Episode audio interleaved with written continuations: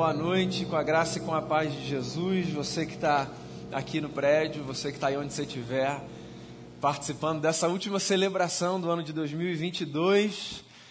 Um ano com muitas caras, um ano onde Deus nos falou de diversas formas, alegrias, tristezas, um ano, um ano como outro qualquer, certo? Com lutas, com desafios, com conquistas, com celebrações é engraçado, Damião falou isso no começo do culto, né? Num certo sentido, é só uma mudança de um dia para o outro, como qualquer mudança de qualquer dia para o dia seguinte.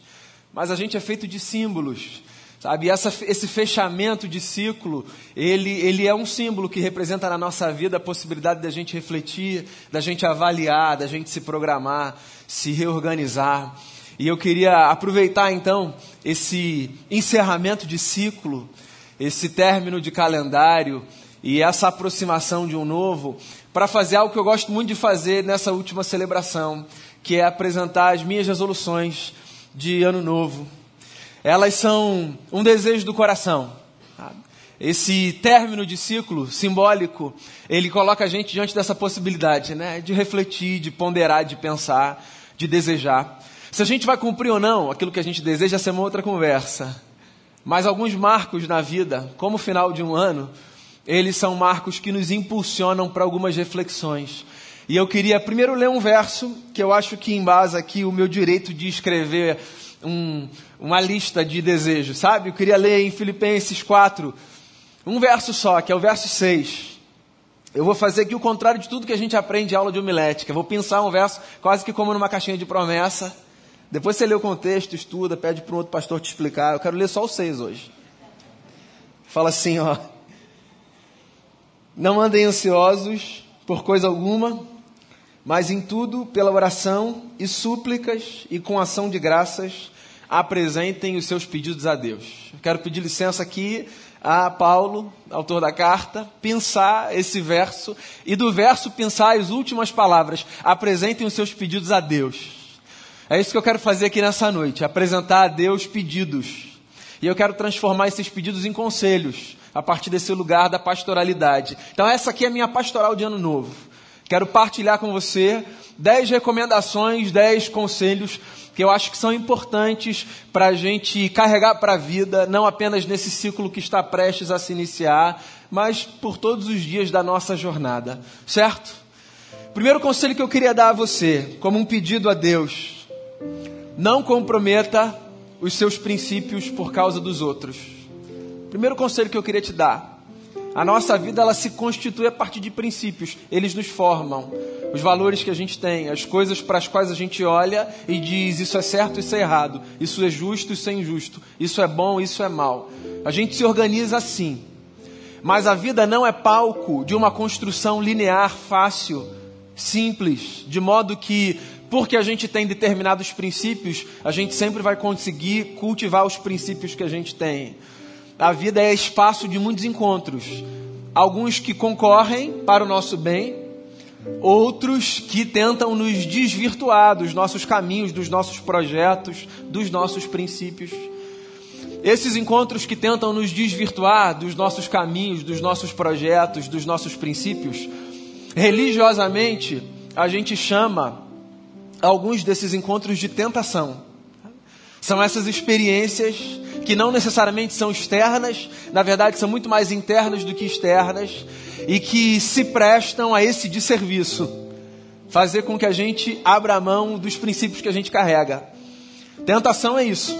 Lembra lá da história de Jesus no deserto? Tentação, em última instância, é um questionamento da identidade que a gente tem, ou seja, dos princípios que a gente carrega. Você lembra lá da história de Jesus no deserto?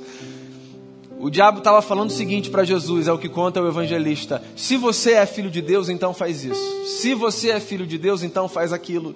Em última instância, a tentação sempre é uma pergunta: quem você é? Isso tem a ver com os princípios que a gente tem. Então está aqui o meu conselho para você, o primeiro de dez: não negocie, não comprometa os seus princípios por causa dos outros. Continue firme com os seus princípios. Nas circunstâncias mais adversas, aquilo que você acredita ser um valor para você, carregue até o fim. Segundo conselho que eu partilho com você nessa noite, a última celebração desse ano. Prefira ser sábio a ser esperto. Acredite na força da sabedoria. Às vezes a gente se ilude, porque a esperteza passa para a gente essa sensação de vantagem.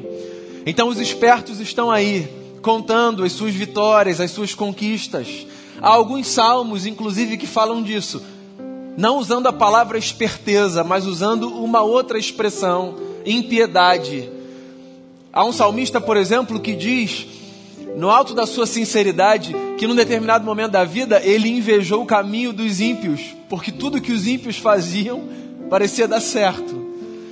Pois então, às vezes, esse caminho da esperteza seduz a gente. Inclusive, alguns dizem, verbalmente, explicitamente para a gente, esse mundo é dos espertos, meu amigo. Se você não tiver malandragem, se você não fizer desse jeito, não vai acontecer. Pois então, eu quero dizer a você um negócio. Esse mundo, na verdade, é dos sábios. É de sabedoria que a gente precisa para avançar. A esperteza pode dar para a gente uma sensação de um caminho encurtado, e eu já vou inclusive falar sobre isso. Mas a nossa fé, a fé cristã, é uma fé que se sustenta na crença de que a sabedoria é essa engrenagem que faz a máquina da vida continuar a girar. Então, prefira ser sábio a ser esperto. É o segundo conselho que eu dou a você para esse próximo ano. Terceiro conselho que eu dou a você, ouça bem isso, tá? Não dê importância aos que o criticam ou o criticarem pelo seu idealismo, porque só os idealistas transformam o mundo. Então, olha só, a pior coisa que você pode fazer é acreditar nos pessimistas de plantão que dizem a você que não vale a pena sonhar. Por idealista, eu me refiro exatamente a esses e essas que se permitem sonhar. Então sempre vai ter na vida alguém que vai chegar com um balde de gelo para jogar na sua cabeça quando você tiver com um sonho que você cultivou, com uma ideia, sabe, que você gestou. Sempre vai ter alguém para dizer assim, ó, desiste disso, não vai dar certo, não vai por aí não, esquece. Pois então, não ouça esse tipo de voz. Eu não estou dizendo que a gente só deve ouvir aqueles que reforçam aquilo que a gente acredita. A gente precisa do contraditório. Mas eu acho que você é sábio, sábia o bastante para distinguir a voz daquele que na dissonância traz uma outra perspectiva e enriquece o nosso caminho, da voz daquelas pessoas que se prestam a sei lá o que, só para colocar a gente lá para baixo, seis horas da manhã. Não ouça, sonhe, sonhe mesmo, sonhe. O sonho é essa força que movimenta a gente. A gente precisa de sonho. A gente precisa conjecturar, criar, imaginar. E se alguém algum dia roubar isso da gente, a gente precisa recuperar com velocidade. Porque o sonho é o que faz a gente se movimentar.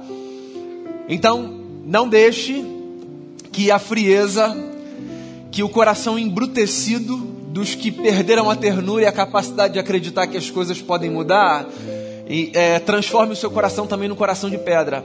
Porque a única maneira da gente mudar o mundo, e por mudar o mundo eu não estou falando mudar o mundo como um todo, não. Estou falando mudar esse mundo que cabe aqui debaixo do nosso braço, sabe?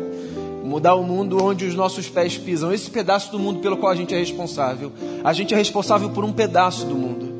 Que não é um pedaço que a gente compra, é um pedaço existencial, onde a gente vive, onde as nossas relações acontecem. Pois então, se dê o direito de sonhar nesse pedaço de mundo que é seu. Porque as transformações acontecerão à medida que você se permitir sonhar. O sonho é essa engrenagem que faz com que coisas aconteçam. Quarto conselho que eu dou para você. Guarda isso também. Não confunda a beleza de ser íntegro com o engodo de julgar-se íntegro. Busque integridade mas não seja você aquele ou aquela que irá dizer para o mundo: está aqui uma pessoa íntegra. Percebe a diferença entre ser íntegro e julgar-se íntegro? A integridade é algo que a gente deve buscar, a inteireza, a integridade enquanto inteireza. A gente se apresentar inteiro para o mundo. Inclusive, há uma fala de Jesus belíssima a esse respeito. Quando Jesus fala sobre o amor aos inimigos, está lá em Mateus capítulo 6 ou 7, ou 5. Depois você confere, vai.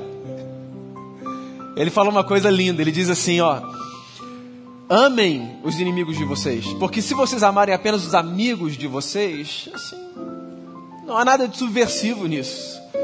Amem aqueles que desafiam vocês. Aí ele termina esse conselho dizendo assim: Sejam perfeitos, como perfeito é o Pai de vocês que está nos céus. Eu quero conversar com os eruditos e estudiosos do texto para entender por que a gente chegou a essa tradução, perfeito. Porque na verdade a palavra que Jesus usa ali, ela seria mais bem traduzida por inteiros. Era disso que Jesus estava falando. Sejam inteiros, sejam íntegros. Então integridade tem a ver com isso. Com nesse poço de contradição que eu sou, porque é quem eu sou, é quem você é, certo? A gente conseguir se apresentar inteiro. Então busque integridade. Mas não julgue-se íntegro, fazendo disso uma propaganda para o mundo. Porque os que são íntegros são gentis, dóceis, mansos, misericordiosos. Mas os que se julgam íntegros são insuportáveis. Essa gente que se julga íntegra, ela está sempre medindo os outros de cima, entende? Ninguém nunca está à sua própria altura, ela é a régua com a qual ela mede o mundo.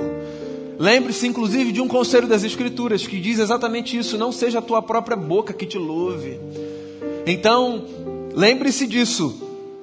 Há uma beleza em ser íntegro, mas há uma armadilha em julgar-se íntegro. Saiba distinguir uma coisa da outra nesse novo ciclo que se inicia. Quinto conselho que eu dou para você: não acredite nos atalhos, principalmente nos projetos mais importantes da sua vida. Não acredite, não há atalhos. Não há atalhos.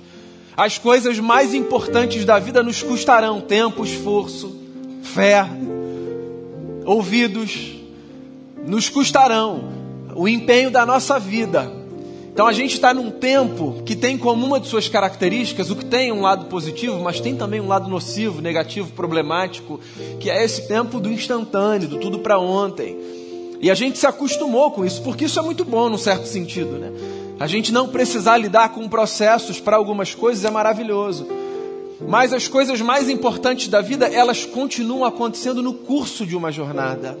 Inclusive, a fé é essa experiência que nos convida a enxergar a vida e não o destino como nosso maior tesouro.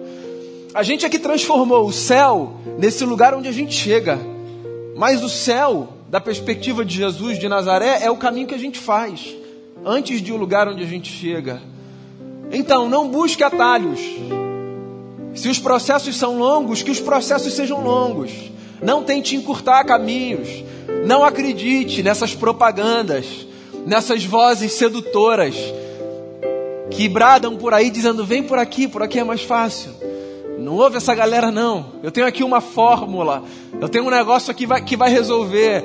Eu tenho passos que, se você seguir, você vai conseguir chegar lá. Para com isso. Isso é engodo. Isso é tolice. Faça os caminhos que você tiver que fazer. E quando eles forem longos, agradeça pelo privilégio de você os estar fazendo. Porque tem um lado bom de você perceber que o caminho está sendo longo. Significa que você ainda está caminhando. Então agradeça por isso. Então tem duas possibilidades de você dizer assim: Poxa, Senhor, por que, que não chegou ainda? Ou de você olhar por outra perspectiva e dizer assim: Senhor, obrigado porque eu ainda estou conseguindo caminhar. Então, olhe por essa outra perspectiva. Não há atalhos, principalmente para as coisas mais importantes da vida. Mais um conselho para você. Esse é o número 6. Não busque acompanhar o ritmo de todos, porque a cada um cabe seguir a vida no seu próprio caminho. Não busque acompanhar o ritmo de todos. Cada um tem um compasso para seguir a sua jornada. Qual é o seu compasso? É com ele que você deve se preocupar. Há um lado bom da competitividade da vida, sabe? Há uma beleza. A gente se estimula quando a gente percebe que as pessoas estão caminhando. A gente para às vezes para ajudar os outros. Isso é bom, isso é legal. Mas às vezes a gente fica tão obcecado com posições, com lugares, que a gente deixa de perceber qual é o compasso que a gente foi chamado para caminhar na nossa jornada. Então siga no seu ritmo, faça a sua vida. Do jeito que você tiver de fazer, celebre as suas conquistas, sem colocar num quadro comparativo. Quais foram as suas vitórias desse ano de 2022? Por que, que você está celebrando menos? Se o que você fez foi coisa pra caramba pra sua realidade, entende? Que, que você precisa colocar as suas conquistas ao lado das conquistas de outras pessoas, por exemplo? Ora, leia a sua jornada, a partir da sua jornada. Eu falo isso de vez em quando, isso aqui é uma experiência assim incrível, linda demais. Pensar que a gente se reúne num espaço como esse E são muitas histórias, são tantas histórias quantas pessoas houver aqui, certo? Nenhuma história é igual a outra. E cada um está num momento, cada um está numa fase. Tem gente que chega na hora do louvor, ouve uma música de celebração, diz eu estava precisando disso. Só que no mesmo culto tem alguém que ouve uma outra música, que é uma música mais de contrição, sabe? E diz assim: Eu estava precisando disso. Aí no meio de uma fala, por exemplo, como essa, de dez conselhos, alguém pega o primeiro, outro pega o último e fala disso que eu precisava. Os nossos momentos são, são diferentes uns dos outros. A hora é a mesma para todo mundo. A hora é a mesma para todo mundo. A meia-noite para todo mundo que está aqui, o, ano vai virar. A hora é a mesma. Os momentos são singulares. O seu momento é o seu momento. Então é bom que você tenha a condição de discernir qual é o seu momento. Em cada dia do ano. Esse tempo é tempo de quê? O que eu preciso fazer? Não se preocupe com o ritmo dos outros. Segue o seu. Busque o seu compasso. Tá tudo bem. A gente está caminhando. A gente está avançando. A gente está se ajudando. Mas você precisa andar no seu compasso. Mais um conselho. Esse é o de número 7. Valorize mais as perguntas do que as respostas, porque são aquelas e não estas que nos apontam novos caminhos. Posso confessar um negócio aqui para você? Uma frustração. Uma frustração minha é constatar que, em sendo seguidores de Jesus de Nazaré, nós abdicamos do método de Jesus de construir vida porque escolhemos um outro que parece mais fácil, mas que é menos bonito. Jesus pertencia a uma tradição para a qual as perguntas eram mais importantes do que as respostas. Não é sem motivo, por exemplo, que nos evangelhos você encontra diversas conversas de Jesus nas quais ele recebia uma pergunta e devolvia outra. Eu acho isso fantástico, o método de Jesus. A gente desprezou esse método, a gente preferiu um outro. A gente preferiu o método das respostas. E eu acho que tem uma razão para isso. O método das respostas nos dá uma sensação de certeza maior. E por uma questão de insegurança, a gente precisa das certezas. Então a gente quer as respostas, porque as respostas dizem é isso, pá, tá aqui. Encerrado, check, próxima. Mas os caminhos na vida, eles se dão muito mais pelas perguntas do que pelas respostas. As perguntas apontam novos caminhos. As perguntas são mais importantes. Então a gente precisa se debruçar mais sobre as perguntas, acreditar mais na força das perguntas. A gente precisa fazer silêncio diante das perguntas fazer novas perguntas em face daquelas que já foram feitas. A gente precisa se permitir fazer isso, porque há mais caminhos nas perguntas feitas do que nas respostas oferecidas. Eu não estou propondo aqui a você a loucura de uma espécie de ineditismo, sabe? Que diz, não, tudo que a gente precisa está para frente. Então vamos só perguntar e desprezar as respostas que já foram oferecidas. Isso é tolice. Isso é uma negação do que eu disse ainda há pouco, de que a sabedoria é a engrenagem que faz a máquina da vida acontecer. É claro que a gente precisa olhar para trás, mas não apenas para encontrar respostas, também para fazer perguntas. Então faça perguntas. É engraçado como o evangélico tem um medo de pergunta. Alguém faz uma pergunta meio desconcertante, e aí o outro já vem e diz assim: não pergunta isso que diz respeito, olha Deus, hein? Calma aí, deixa eu perguntar. Qual o problema? Deixa perguntar, deixa essa inquietação aparecer.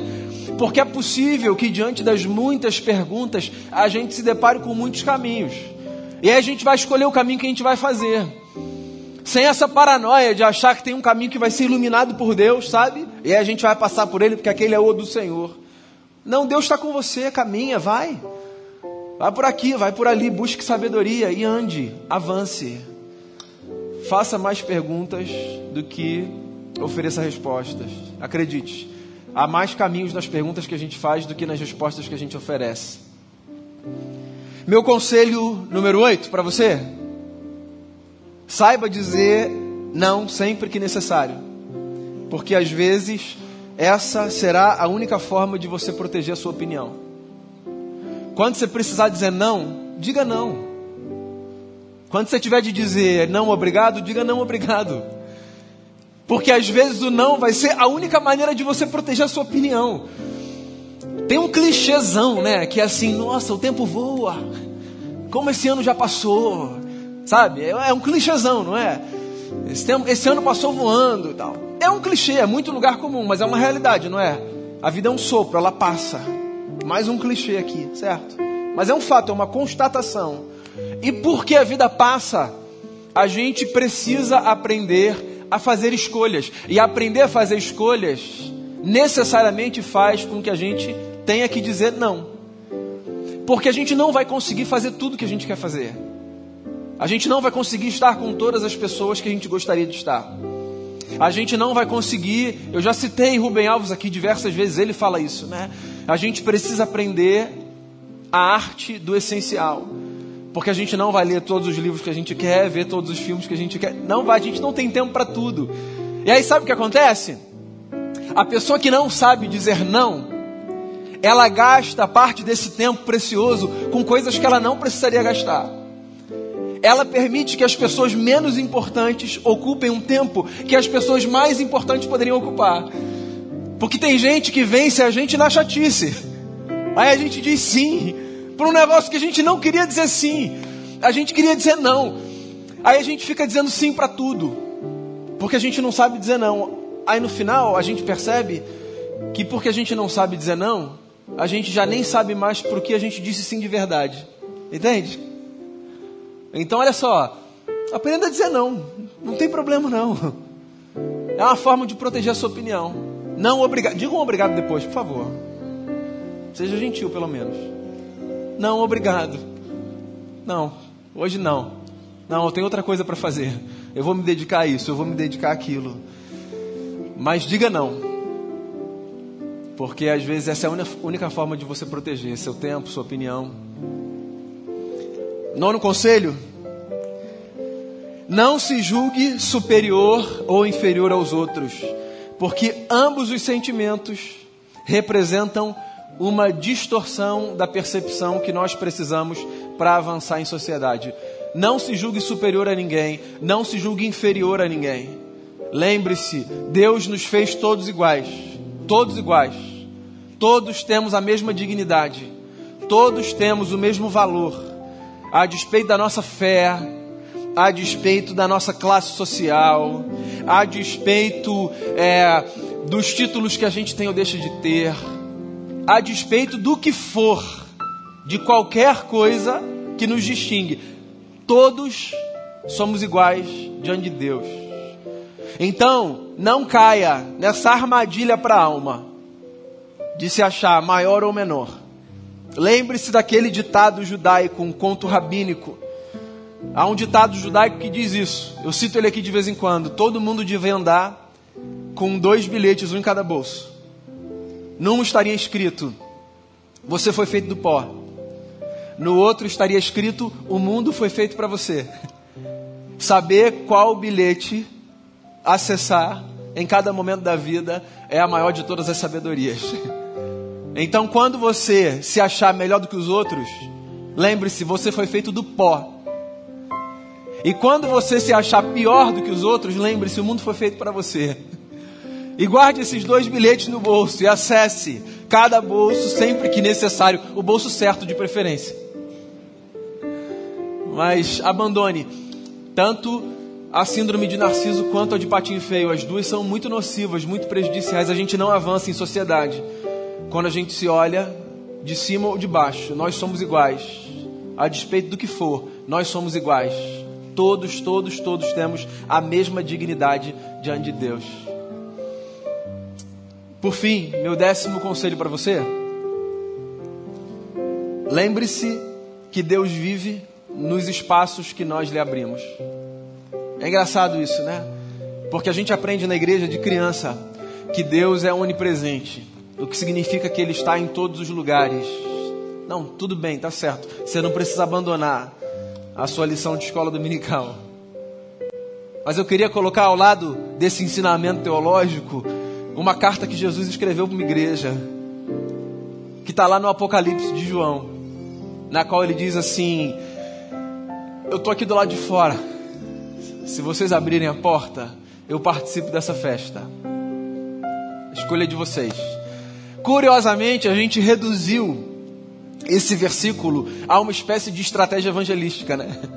Jesus está do lado de fora, batendo no seu coração. Abra a porta, deixe ele entrar. Porque ele vai entrar, ele vai cear com você, participar dessa grande festa de Ano Novo. Aí a gente dá toda uma roupagem, uma música bacana com o Ronaldo. Evangelização. Só que tem um negócio, né? Essa carta de Jesus foi escrita para uma igreja. Então não era o incrédulo, o não conhecedor que precisava se abrir para Jesus. Era uma comunidade que se reunia em torno da figura de Jesus, mas que tinha trancado Jesus do lado de fora. A carta é uma denúncia, é um choque de realidade, é um desconforto, é uma lembrança de que é possível. Obviamente não é recomendável, mas é possível que a gente não dê espaços para Deus, porque no final das contas, na realidade existencial, Deus habita os espaços que nós criamos para Ele. Então, crie espaços para Deus na sua vida. Crie espaços para Deus. Convide Deus para as áreas da sua vida, da sua existência. Não nesse convite robótico, ritualístico, que diz venha Senhor. Não, convide Deus mesmo. O Damião, em cinco minutos, trouxe essa sabedoria no começo do culto. Né? Consagrar. Consagrar. Essa, esse ato de de sacralizar tudo que a gente faz e tudo que a gente tem. Então, crie espaços para Deus, porque o Deus que está lá e que criou, Ele estará aqui em qualquer lugar que a gente rearrume as coisas e diga: Senhor, essa casa aqui é tua, vem para cá, faça morada, me ajude, caminhe comigo. São dez conselhos para você levar para o ano de 2023, para sua vida, para sua família que você achar que vale a pena levar, você leva. O que você achar que não vale a pena, não fala para mim não, porque eu dei um trabalho aqui para preparar. Leva para a vida. Faça as suas leituras. Rabisque, sabe, as suas anotações. Em tudo que você fizer, consagre a Deus a sua história, o seu coração. A gente sempre fecha esse culto do dia 31 fazendo isso, né? Consagrando a Deus. Esse é um ato bonito. Eu disse aqui, ele pode ser vazio, ele pode ser só litúrgico. Mas quando ele é feito de coração, ele é tão bonito, né? A gente olhar para o ano que se encerra e a gente dizer assim, Senhor, como último ato comunitário, a gente quer consagrar esse ciclo a Ti, dizer obrigado.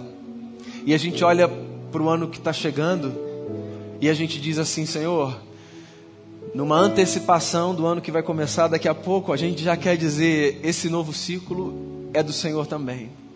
Então eu queria que a gente fechasse esse momento aqui, consagrando a nossa vida ao Senhor. Queria que você fizesse uma oração aí no seu lugar, em resposta ao que você ouviu. A gente vai cantar uma canção. Mas antes da gente cantar a canção, eu queria que você colocasse seu coração diante de Deus, fizesse a sua oração, aí sentado mesmo como você está, e conversasse com o seu Pai.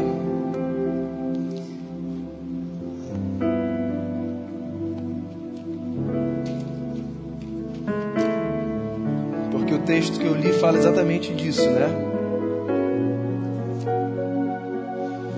Não se preocupem com nada, em tudo, pela oração, por súplicas e com gratidão, apresentem a Deus os pedidos de vocês. Então faça a sua oração e consagre o que você tiver que consagrar ao Senhor nesse momento.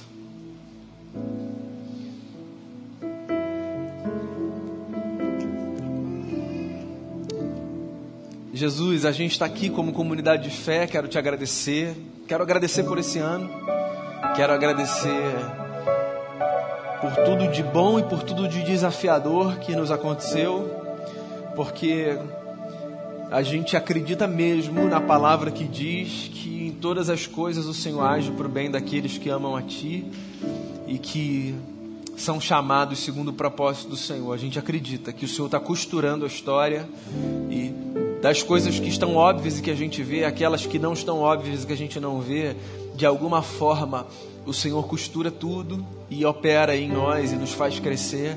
E eu quero te agradecer por esse ano, quero colocar o que está por vir e quero pedir que nesse momento o Senhor nos visite com graça, ouça a nossa oração, ouça a súplica que a gente apresenta a Ti, o que quer que a gente esteja consagrando a Ti nesse momento, que o Senhor receba a nossa oração pela Tua bondade, pela Tua misericórdia.